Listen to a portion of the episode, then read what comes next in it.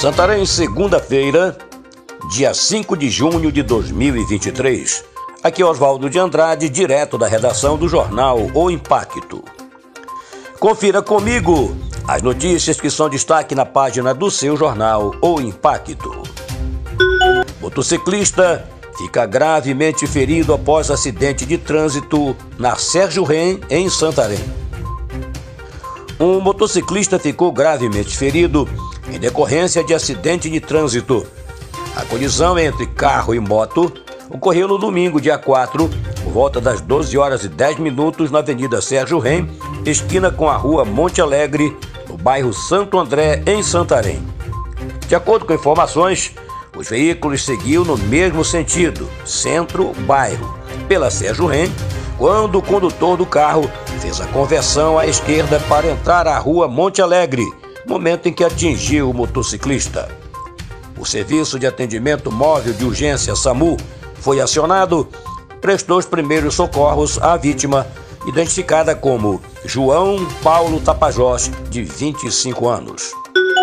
Homem é esfaqueado na região do pescoço, no Juá, em Santarém.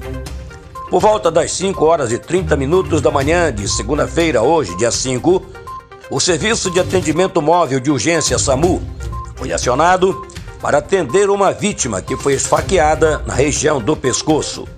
O caso ocorreu na rua Nova Jerusalém, lado B, na ocupação Bela Vista do Juá, em Santarém.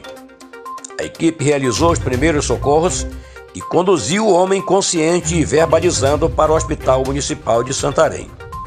As circunstâncias e motivações do atentado à vítima no Juá, que foi golpeada próximo ao pescoço, ainda são desconhecidas. Até o fechamento desta reportagem, o caso não havia sido registrado na 16ª Seccional Urbana de Polícia Civil. Casal do tráfico cai nas garras dos homens da lei em Santarém. Na noite de domingo, dia 4, policiais civis, junto com investigadores da Delegacia de Repressão a Drogas, realizaram a prisão de um casal pelo crime de tráfico de drogas. O flagrante ocorreu a uma boca de fumo no bairro Vitória Régia, em Santarém. Os proprietários do material ilícito faziam a comercialização diária dos entorpecentes, mas estavam na mira da polícia. Nildiane Castro Silveira e Edivan Rodrigues de Souza foram surpreendidos pelos homens da lei. Após os trâmites, foram encaminhados para a 16ª Seccional de Polícia Civil. Para mais notícias, acesse www.oimpacto.com.br.